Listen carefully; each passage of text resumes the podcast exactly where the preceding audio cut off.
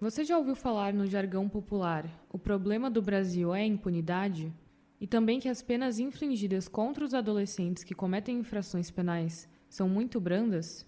Sim, Rafa, mas o que as pessoas não sabem é que temos no Brasil um dos sistemas penais mais rígidos do mundo. E quanto ao tratamento dado para adolescentes em conflito com a lei, o sistema é ainda mais rigoroso. Pois é. As crianças e adolescentes não respondem de acordo com o previsto no Código Penal quando cometem infrações penais, e também não cumprem medida de privação de liberdade no sistema penal adulto. Só que isso não significa que essas crianças e adolescentes não sejam responsabilizados por seus atos. Há sim um tratamento diferente para essas crianças e adolescentes, só que as medidas aplicadas para elas, quando cometem infrações penais, não necessariamente são mais brandas se comparadas com as medidas previstas para os adultos. Bom, e se você se interessou em saber mais sobre o assunto, é sobre ele que falaremos na edição desse mês do Legítima Defesa. Este é mais um episódio da série Caça às Bruxas, nossa temporada sobre desconstruir mitos muito presentes no debate público. Nós já conversamos sobre o discurso dos meios de comunicação e sua influência na construção do nosso imaginário sobre crime e criminoso, depois, falamos sobre política armamentista e no último episódio, nosso assunto foi sobre segurança pública. Se você ainda não ouviu, pode voltar lá e escutar. Mas se quiser fazer isso depois, não tem problema. Os episódios são independentes. Mas hoje nossa pauta é redução da maioridade penal. Eu sou Isabela Moraes. E eu sou Rafaela Azevedo. Está começando mais um Legítima Defesa um podcast do Grupo de Pesquisa e Extensão Poder, Controle e Dano Social da Universidade Federal de Santa Catarina.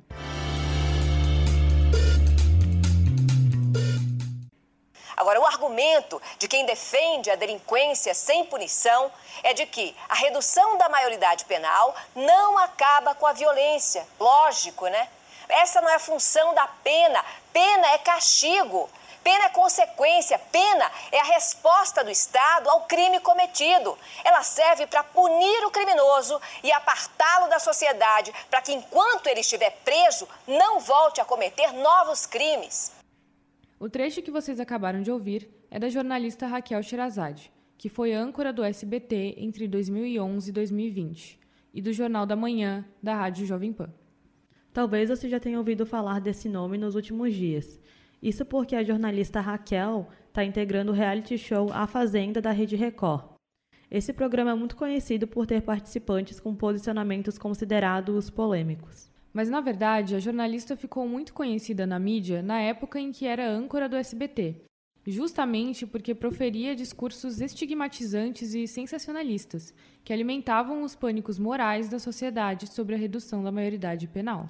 Em uma de suas falas, a Raquel reforça a velha e cruel ideia de justiça com as próprias mãos, conhecem? No trecho a seguir, ela está se referindo ao caso do adolescente negro que foi amarrado nu pelo pescoço com uma trava de bicicleta. É, o marginalzinho amarrado ao poste era tão inocente que, em vez de prestar queixa contra os seus agressores, ele preferiu fugir antes que ele mesmo acabasse preso. É que a ficha do sujeito está mais suja do que pau de galinheiro. Como vocês ouviram, a jornalista também utilizava de informações falsas para justificar os atos punitivistas e pró-redução da maioridade penal. Exemplo disso era a ideia de que os atos infracionais cometidos por adolescentes eram, em sua maioria, graves. Mas naquele período, o Fundo das Nações Unidas para a Infância, UNICEF, apontou o seguinte: que a quantidade de atos infracionais equiparados ao crime de homicídio no país durante o ano de 2015 era apenas 1% entre adolescentes com 16 a 17 anos de idade. Mas antes de combatermos esses mitos, Isa, quem sabe vamos começar explicando para todos os ouvintes como funciona o sistema de responsabilização para adolescentes em conflito com a lei? Ótimo, Rafa. Em primeiro lugar, nós chamamos de sistema socioeducativo, o local onde os adolescentes em conflito com a lei são internados por cometerem algum ato infracional. No sistema penal adulto, esse local é mais conhecido como cárcere ou prisão. Por isso, pessoas com mais de 18 anos podem ser responsabilizadas pelos crimes que cometem, enquanto os adolescentes respondem pelos atos infracionais.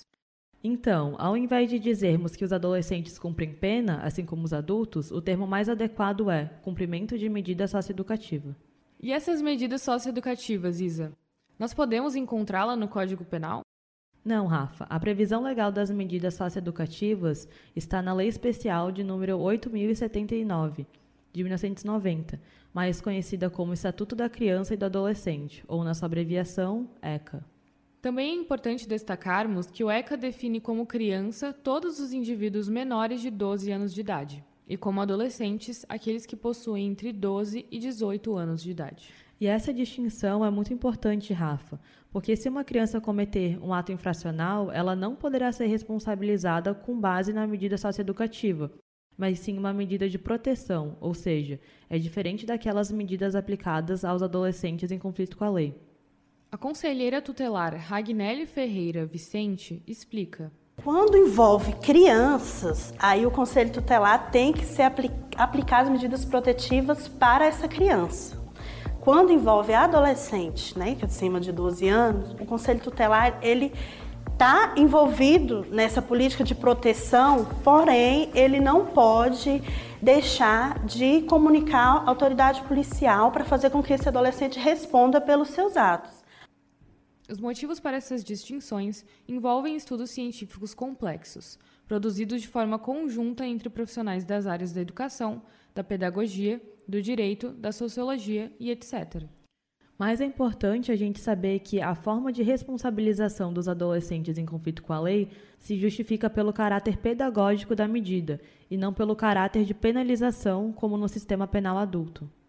Enio Gentil Vieira, advogado especialista nessa área, em entrevista à Rede Record, esclarece o seguinte: a importância do estatuto fundamental foi de tentar gerar um novo cenário, né? De que sim, crianças e adolescentes são sujeitos de direitos. Então, uh, esses direitos são importantíssimos e, e, e, e, quando bem aplicados, o resultado é sempre muito positivo, né? Então, quando eu consigo garantir, por exemplo, que uma criança, lá desde de tenra idade, consiga já acessar a rede pública de ensino, comece com direito à creche e tenha possibilidade já na adolescente, tá, na adolescência de finalizar uh, o ensino médio, significa dizer que eu consegui garantir um direito fundamental desse sujeito e que possivelmente ele vai ter um espaço no mercado de trabalho, vai ter um sujeito com mais acesso à cultura, a, a direitos políticos, enfim, né?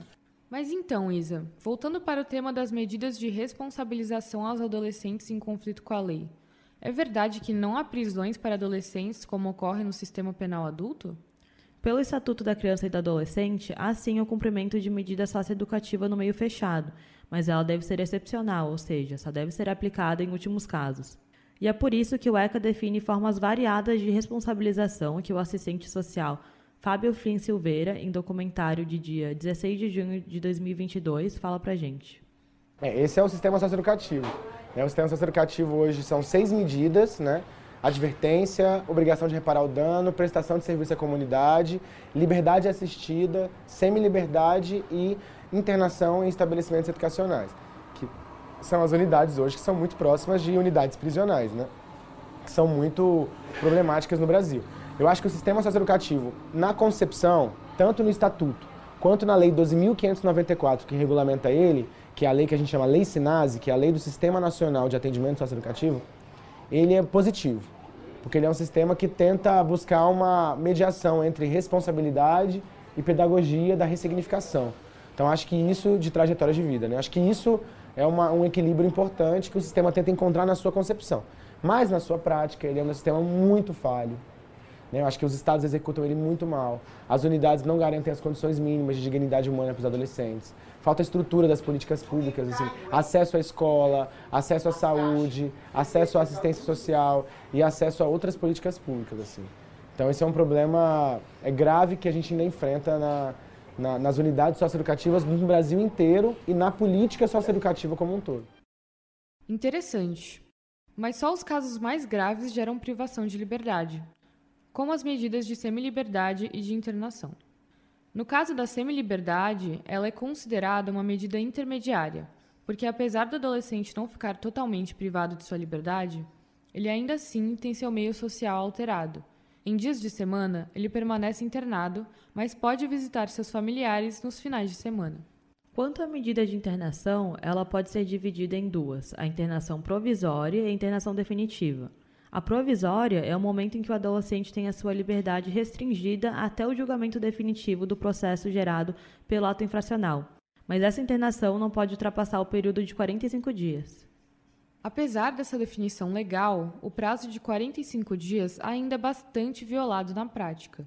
A pesquisadora Patrícia Silveira da Silva demonstra isso em uma análise de casos de prorrogação dessa medida de internação no Rio Grande do Sul e no estado de São Paulo, inclusive no período pandêmico da Covid-19. Fazendo um paralelo com o sistema penal, a internação provisória se equivaleria à prisão preventiva. Ela está prevista lá no artigo 108 do Estatuto e está previsto também, está estabelecido que o prazo máximo da internação provisória é, de 45 dias. Partindo disso, eu fui pesquisar nos tribunais como estava sendo decidido em relação à internação provisória, se esse prazo estava sendo prorrogado ou não.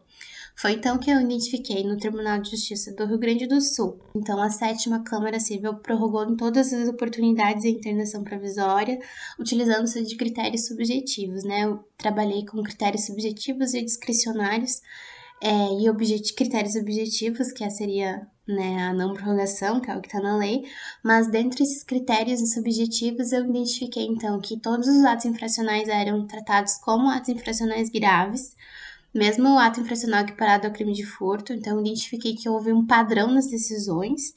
E em todos também dessa sétima Câmara, o adolescente foi tratado como inapto ao convívio social. E a internação definitiva, Rafa, como funciona? Então, nesse caso é quando o adolescente já foi julgado, havendo assim uma sentença determinando um prazo definitivo para o cumprimento de sua medida de internação. Mas aqui não há prazo mínimo de internação, apenas um prazo máximo, que pode ser de 3 anos ou até que o adolescente complete 21 anos de idade. A psicóloga Luara Presotti Carvalho, em documentário sobre a ressocialização de adolescentes em conflito com a lei, tem a seguinte opinião sobre as medidas socioeducativas. Eu vejo que existem várias medidas socioeducativas, né, para começar. Então, acho que a gente teria que analisar medida por medida e o perfil de cada adolescente e do contexto em que ele vive em cada uma dessas medidas. É, atualmente, eu vejo que as medidas de meio aberto têm uma possibilidade de ser mais eficazes justamente por aquela questão que eu falei do sofrimento, do fato de estar privado de liberdade. Então, é, quando você está numa privação de liberdade, você tem muito pouca possibilidade de trabalhar é, a inclusão social, porque ele não está incluído socialmente, ele está excluído. Então, Rafa, dá para ver que na prática é muito diferente. Eu já fiquei sabendo do caso de um adolescente que permaneceu internado para além desse tempo, que é o Champinha. Mas por que isso ocorre? O caso do Champinha, como muitas pessoas já devem ter ouvido falar, é complexo e excepcional. Para quem não conhece, Roberto Aparecido Alves Cardoso, mais conhecido como Champinha, foi condenado pelo ato infracional que vitimou Liana Friedenbach e Felipe Café em 2003, na cidade de Embu-Guaçu, na região metropolitana de São Paulo.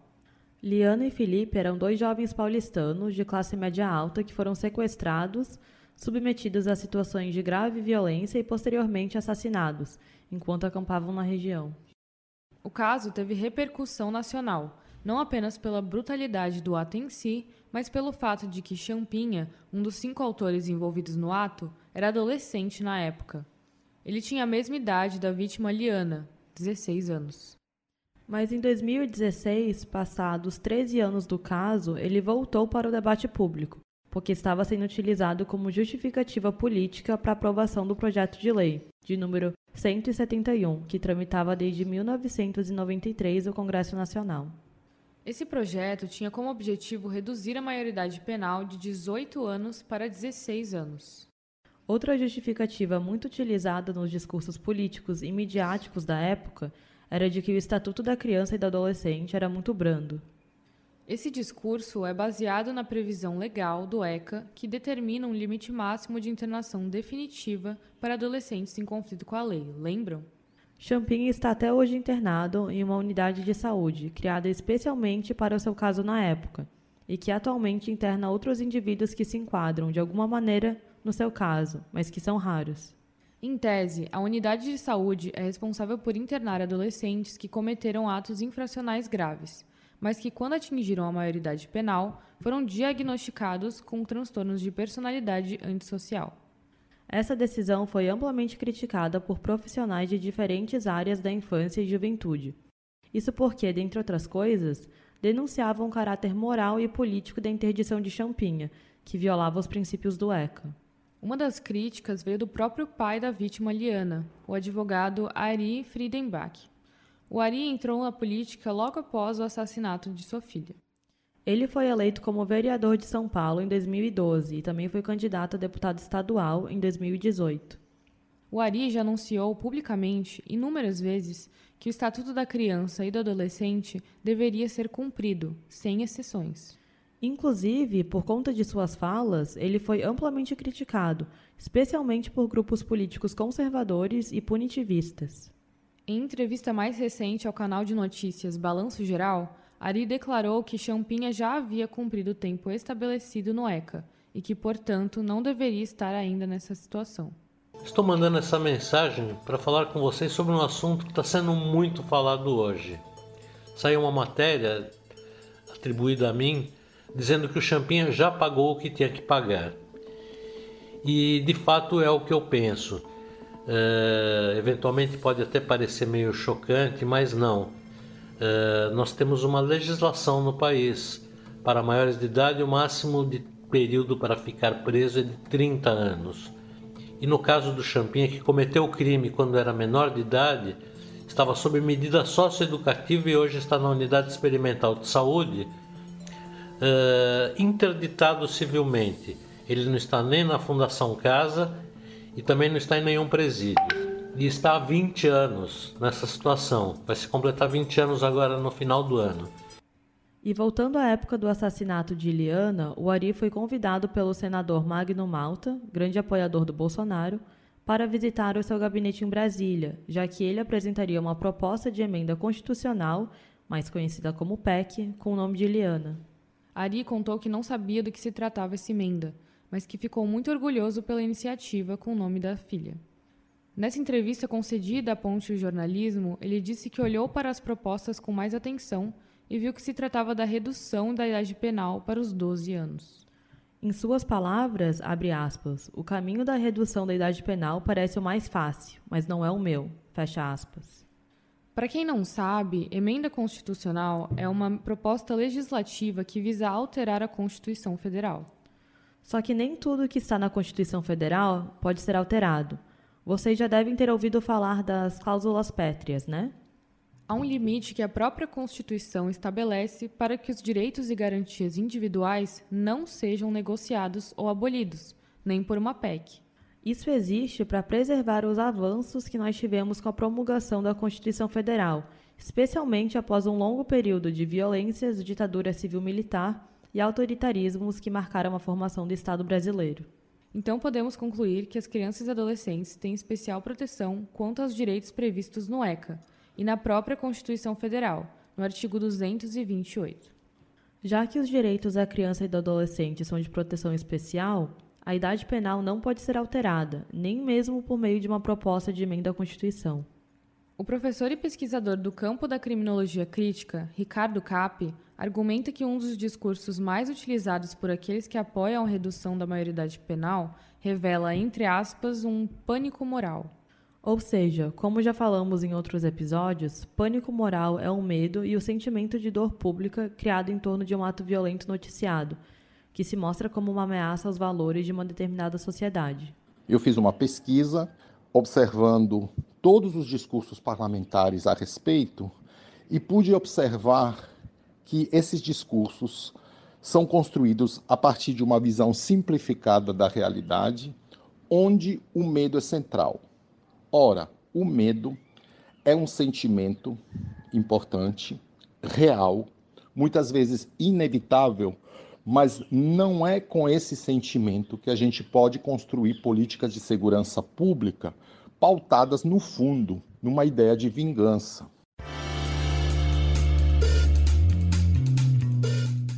Pois bem, Isa, mesmo após um conjunto de esforços para a criação de um sistema de proteção integral dedicado às crianças e adolescentes, há quem defenda a redução da maioridade penal e peça por medidas de responsabilização que sejam iguais àquelas aplicadas ao sistema penal adulto. Há vários argumentos contrários e favoráveis à redução da maioridade penal, mas um dos principais discursos de aprovação da lei é de que os adolescentes já possuem o um completo discernimento para responderem por seus atos. Este argumento não é novo. A primeira legislação penal brasileira foram as Ordenações Filipinas de 1603. Ela previa que as crianças a partir dos 7 anos de idade já poderiam ser responsabilizadas penalmente. Esse sistema permaneceu ativo por longos anos, mas foi modificado por outras facetas com o Código Criminal Imperial de 1830. As medidas punitivas mais bárbaras foram abolidas e a maioridade penal absoluta passou a ser considerada a partir dos 14 anos de idade. Poderia ser motivo de comemoração, mas ainda era permitido internar crianças a partir dos 9 anos de idade, caso a avaliação médica biopsicológica assim atentasse. Em 1921, tivemos algumas concessões com a fixação da inimputabilidade penal para os menores de 14 anos. Também houve o abandono do critério de discernimento como forma de responsabilização. No entanto, outras violações foram mantidas. O Estado brasileiro havia construído instituições de acolhimento para crianças e adolescentes em situação de abandono.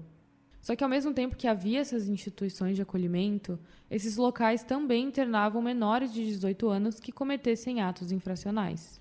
Isso quer dizer que as medidas institucionais da década de 1921 intensificaram os mecanismos de exclusão e estigmatização social das crianças e adolescentes, porque equiparava menores de idade em situação de abandono e vulnerabilidade social com autores de atos infracionais. Alguns anos depois, em 1927, o Estado brasileiro implementou o primeiro Código Especial. Esse código passou a se tratar da responsabilização das crianças e adolescentes que cometessem atos infracionais. Era o chamado Código de Menores, ou Código Melo Matos, em homenagem ao autor do projeto, o juiz Melo Matos. O Código de Menores passou a estabelecer modos de controle sustentados por princípios de vigilância e punição, produzidos por adultos. O Enio, que nós já ouvimos lá no começo desse episódio, expõe ainda.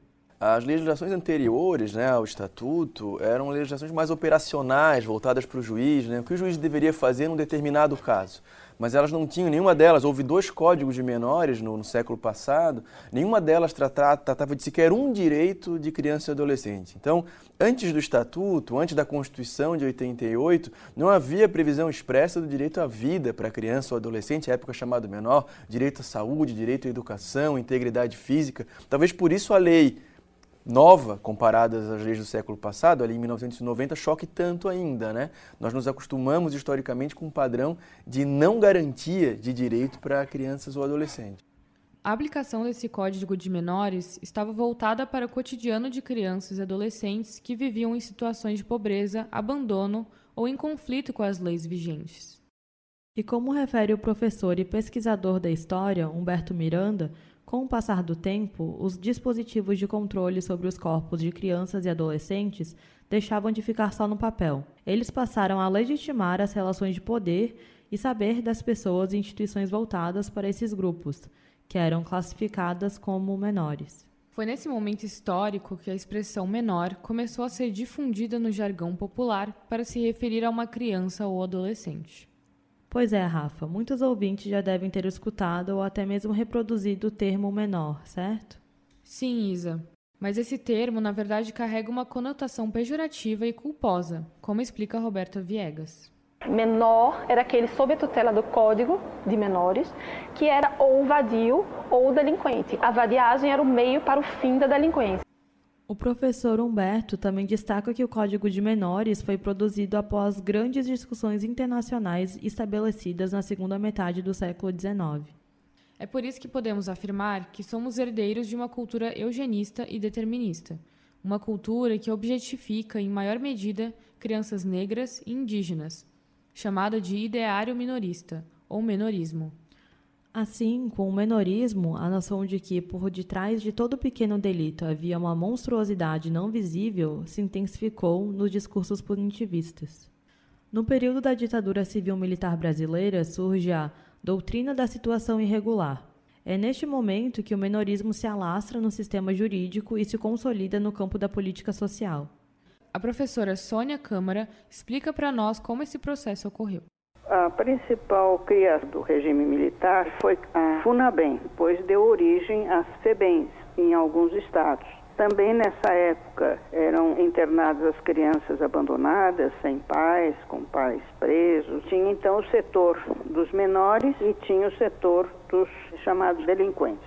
E ela foi famosa como exatamente aquilo que ela tentou evitar no SAM, a violência contra as crianças. Daí as fugas em massa, a superlotação de menores. Por isso, ainda que o Código de Menores tenha sido reformado nos anos 70, ele se revelou um sistema adultocêntrico. Isso quer dizer que, se olharmos de forma acrítica para os problemas sociais, através de uma perspectiva menorista, projetamos uma ideia universalizante e estigmatizante de infância, do que esperamos dessas crianças e de como devem se comportar na sociedade. A doutrina da situação irregular só se alterou com a implementação da doutrina da proteção integral, em 1988, com a promulgação da Constituição Federal. Isso só aconteceu porque as violências históricas cometidas contra as crianças e adolescentes pelas mãos do Estado foram reconhecidas. E mesmo assim, passados mais de 30 anos da promulgação do ECA, o menorismo ainda permeia nossa sociedade de forma intensa. Especialmente quando vemos os discursos que defendem a redução da maioridade penal e outras formas de controle sobre as crianças e adolescentes pobres. E como explica a psicóloga Ana Pincoloni, cada adolescente é único e, portanto, deve ser atendido através de um plano individual de atendimento. A sua responsabilização não deve permanecer fundamentada na velha ideia do discernimento. A Ana explica isso melhor para a gente. Percebam que não é mais o discernimento, a capacidade de diferenciar um fato como lícito ou ilícito que vai ser determinante para a medida, mas o fato da pessoa em questão ser um adolescente, ainda ser um sujeito em desenvolvimento. É claro que um adolescente e até uma criança sabe diferenciar o certo do errado. Então a questão não é mais essa. A questão é o fato da criança e do adolescente terem a sua personalidade ainda em formação. Diferente de um adulto, cuja personalidade já está mais delineada, um adolescente ainda está formando a sua concepção de mundo e o seu jeito de ser. Outro ponto a se destacar dos argumentos favoráveis à redução da maioridade penal, Rafa, é de que a pena deve ser mais severa aos adolescentes porque há muita reincidência na prática de infrações penais. No entanto, Isa, com base nos dados de 2019 do Sistema Nacional de Atendimento Socioeducativo, o SINASE, dos 46 mil adolescentes em conflito com a lei, a taxa de reincidência foi menos de 18%. Ou seja, é um número ainda infinitamente baixo se comparado ao sistema penal adulto. O SINASE foi criado com a intenção de ser uma política pública de promoção, proteção e defesa dos direitos humanos de adolescentes em conflito com a lei. Ele se compõe de informações e estudos fornecidos por gestores estaduais. Em 2021, o Sinase também divulgou que o maior número de atos infracionais que geram a privação da liberdade de adolescentes se tratavam de equiparados a crimes patrimoniais, como furto e roubo. Pois é, Rafa. Os levantamentos do Sinase nos mostram outros dados preocupantes sobre a forma como têm sido feitos os monitoramentos do sistema socioeducativo. Na verdade, não se sabe o que é feito dentro das unidades de internação. Nessa pesquisa do Sinase, com as entrevistas aos gestores das unidades, ficou demonstrado que na região do Centro-Oeste, por exemplo, a avaliação foi a mais baixa do país. Isso significa que poucas unidades da região foram avaliadas por órgãos externos. Veja só, Isa, na nossa região sul, de onde nós falamos, só o gestor do Rio Grande do Sul respondeu à pesquisa do Sinase. Ele afirmou que as recomendações feitas pelos órgãos externos de avaliação, quando havia avaliação, não eram incorporadas, nem parcialmente. Pois é, o próprio gestor não soube responder se os resultados das avaliações eram discutidos em reuniões com a participação dos envolvidos. Outro mito sobre as diferenças entre o sistema prisional adulto e o sistema de internação juvenil que nós precisamos mencionar é: as unidades socioeducativas podem ser uma porta de entrada para o vício em drogas lícitas e ilícitas.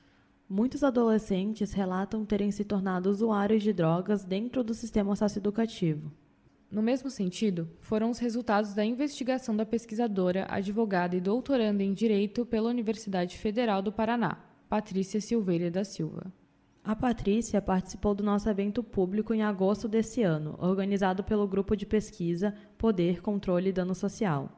Ela apresentou a sua pesquisa de mestrado, que falava sobre adolescentes institucionalizadas no sistema socioeducativo de Curitiba. A pesquisadora nos contou sobre os impactos da excessiva medicalização das meninas institucionalizadas, especialmente dos adolescentes trans, onde um dos meninos fazia uso de 11 medicamentos por dia e o outro cerca de oito remédios, sendo que este recentemente tinha tentado contra a própria vida. Então, eu acho que além de, de haver essa ausência de noção do porquê está tomando tanto medicamento, porque cinco delas, né, a maioria, então, de nove, cinco começaram a ser medicadas após a internação, é uma forma de controle para elas não questionarem essas dinâmicas, né, de essa relação de poder dentro da instituição. Então, é uma forma de controle também. E aí também existem outras pesquisas, daí não do direito, óbvio, né?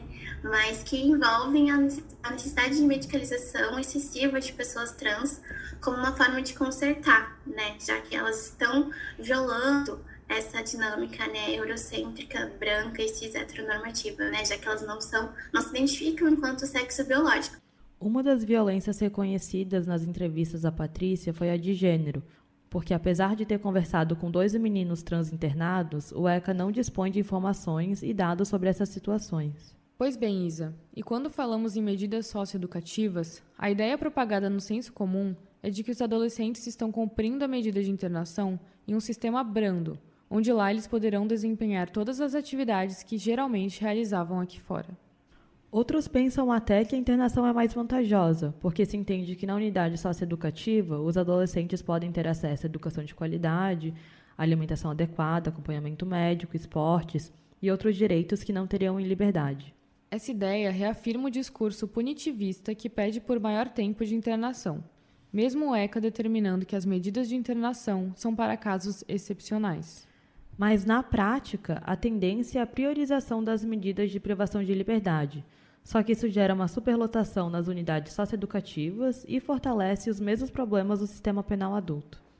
O coordenador especial de políticas públicas do gabinete do governador do Ceará, Demitri Cruz, já se pronunciou dizendo o seguinte: o sistema socioeducativo é uma política autoritária, que começa com o processo preventivo e o recrudescimento da pauta dos direitos humanos e a parte de uma lógica mais punitiva do que restaurativa.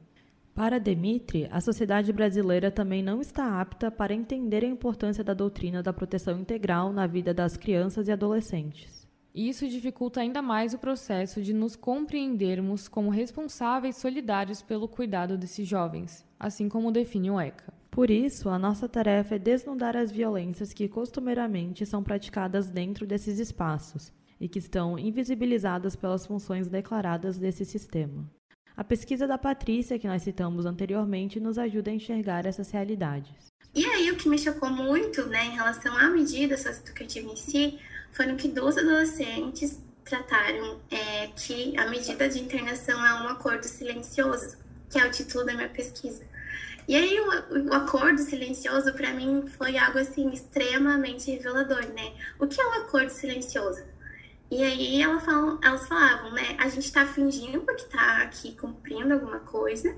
Os agentes e as agentes estão fingindo que acreditam que a gente vai melhorar para a gente poder sair daqui. Então é uma grande atuação, né? Então elas tinham essa noção de que a medida de internação não era especificamente o que está na lei, o que se espera que seja, mas é uma grande atuação, né? De que elas estão lá durante um período de tempo cumprindo o que precisa ser cumprido as pessoas que estão trabalhando lá estão fingindo que estão lá com esse propósito de socioeducação e de, enfim, responsabilização e emancipação. É... E é isso me chocou, assim, né? O trecho da fala a seguir do assistente social Fábio Filho Silveira, que nós já mencionamos antes, é importante para combatermos o mito de que a criminalidade ou o ato infracional no Brasil é a regra e não a exceção. A diferença está na forma como o processo de criminalização vai operar controlando os corpos de adolescentes racionalizados, assim como seu gênero, classe e território. É que assim, eu parto do pressuposto que assim, todos nós estamos em conflito com a lei o tempo inteiro. Tem ninguém que não está. A legislação ela tenta trazer o equilíbrio das pessoas no mundo. Tem alguns que passam um pouco mais da, da, do limite, tem outros que passam menos. Né? As trajetórias de vida, às vezes, elas intensificam. Tem uma pessoa, um adolescente que cresce no mundo. Eu fui vivendo essa realidade perto. Assim. Agora, o mundo infracional somos todos nós. Então, assim, se eu não acreditar naquele adolescente, naquela adolescente, eu não acredito em mim mesmo. Porque ele sou eu em outra condição de vida, em outro momento da história, nascido em outro, em outro lugar da realidade do Distrito Federal. Então, assim, se eu não acreditar nele ou nela, que está no sistema socioeducativo ou na prisão, eu não acredito em mim. Eu não acredito na humanidade. Então, acreditar na humanidade é acreditar que a gente, como ser humano, a nossa racionalidade, tem capacidade de refletir o mundo. E refletir o mundo de forma crítica. O que a pessoa precisa é de ser oportunizada a refletir, acesso a políticas sociais, acesso a políticas públicas e um modelo social que não seja tão desigual. Bom, e depois de tudo que nós falamos aqui, já vimos que a redução da maioridade penal não resolverá o problema, certo? Mas ainda assim, os discursos pautados em uma maior punição dos adolescentes continuam sendo reverberados nos espaços públicos, políticos e midiáticos. Pois é, Isa. O próprio relatório do SINASE, sistema que mencionamos antes, concluiu que a avaliação de políticas públicas no Brasil está longe de ser uma prática incorporada no ambiente institucional e à cultura nacional.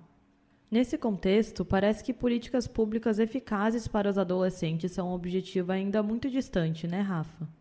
Sim, Isa. E por isso, a criança e o adolescente são reconhecidos como pessoas em desenvolvimento. Daí a importância de mais projetos e políticas que criem direitos para eles, em um sentido restaurativo, para que consigam visualizar outros cenários de futuro para si próprios, que tenham garantia de sua dignidade. Exato, Rafa. Agora ficamos por aqui. Não esqueçam de dar cinco estrelas para o nosso episódio no Spotify, isso ajuda muito o nosso alcance. Fique ligado nas redes sociais e venha desconstruir mitos com a gente, na Caça às Bruxas. Esse foi o Legítima Defesa, um podcast do grupo Poder, Controle e Dano Social da Universidade Federal de Santa Catarina. Participaram na elaboração desse episódio, na locução, Isabela Moraes e Rafaela Azevedo, revisão de Clara Lopes, elaboração de roteiro de Amanda Regina e Karine Agatha França, edição de João Pedro Martins e Lucas de Lima e coordenação geral da professora Marília de Nardim Budon.